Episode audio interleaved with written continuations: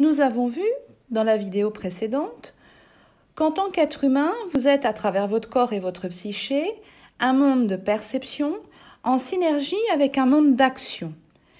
Tout ceci n'est possible que grâce à des flux électriques, électromagnétiques et chimiques, hormonaux, qui vous traversent en permanence. Regardez ce tableau. Dans le pourcentage conscient que vous connaissez de votre corps, il existe des capteurs sensoriels qui vous permettent d'accéder à un monde de perception conscient à travers vos cinq sens la vue, l'odorat, l'ouïe, le goût, le toucher. Ce sont ces sens qui vont agiter le fameux stimulus qui fera vibrer vos envies, votre capacité à créer. En synergie avec les cinq sens, il existe le système nerveux central qui permet les mouvements conscients et les mouvements réflexes.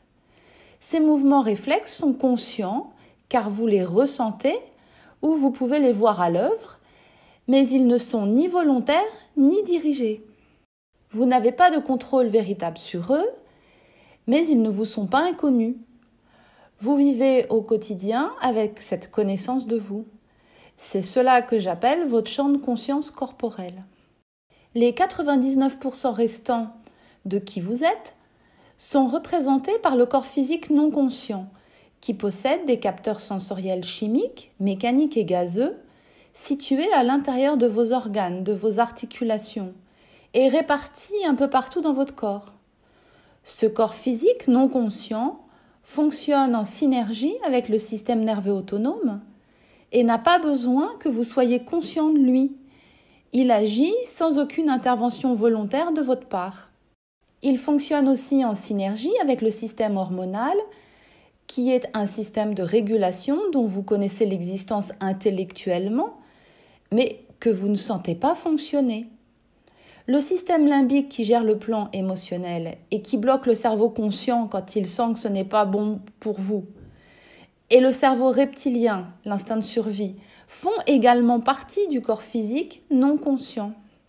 Dans les 99% de qui vous êtes, il existe une partie encore plus impalpable et donc encore moins consciente, qui est le corps énergétique. Là aussi, vous entendez nombreux thérapeutes parler des énergies et du corps énergétique comme du sphère intouchable pour l'humain moyen non éveillé. En fait, je souhaite rester beaucoup plus pragmatique que cela.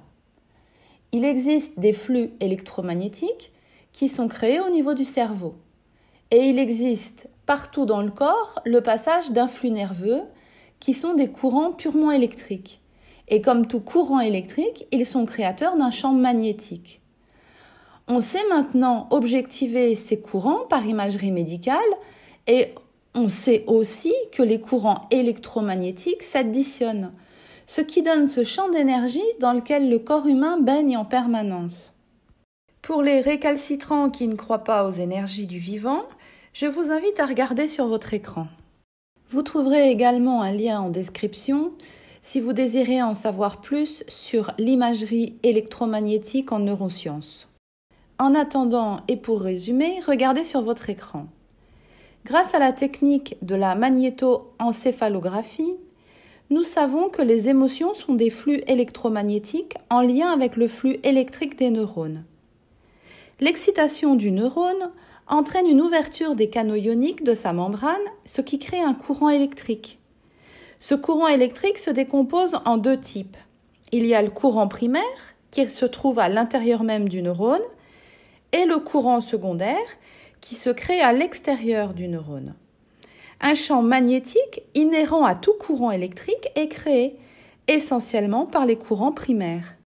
Et ce champ magnétique créé par vos neurones a même été mesuré.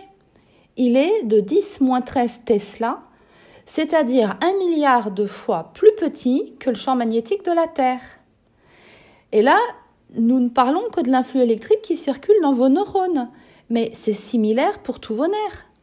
Donc vous comprenez finalement que l'être humain est en majeure partie non conscient de ce qu'il est, et qu'il cherche fièrement à expliquer avec ses 1% conscients les douleurs et les inconforts créés par les 100%, donc par 99% d'éléments qui échappent à sa conscience. L'être humain est composé d'une part consciente et d'une part non consciente et les deux doivent être vécus en permanence. Vous n'avez pas le choix. Vous pouvez le nier, vous pouvez l'occulter, ne vivre que comme si seulement votre partie consciente existait. C'est votre choix. Mais en faisant cela, vous passez à côté de 99% de qui vous êtes. Si vous focalisez uniquement sur les 1% qui vous constituent, cela peut déclencher un sentiment d'impuissance quand vous vous retrouvez face à des problématiques de vie qui touchent bien évidemment la totalité de qui vous êtes. Parties conscientes et non conscientes seront vécues de toute manière. Alors, qui prend en charge la partie non consciente à votre place? Bah, C'est votre corps. Puisque l'être humain est incapable de percevoir et de gérer sa partie non consciente, il faut bien que le corps s'y emploie. Heureusement, votre corps a des outils pour cela. C'est ce que vous avez compris dans toutes les vidéos que je vous ai faites jusqu'à maintenant. À travers votre corps, et encore une fois grâce à lui, vous allez pouvoir objectiver, vous faire une idée de la partie non consciente qui vous est si difficile d'accès. C'est-à-dire que si vous observez votre corps avec attention et que vous regardez aussi votre réalité, ce qui se présente à vous tous les jours, vous avez finalement le miroir des 100% de qui vous êtes, puisque votre corps est le résultat de tout ce qu'il doit gérer dans votre monde conscient et non conscient.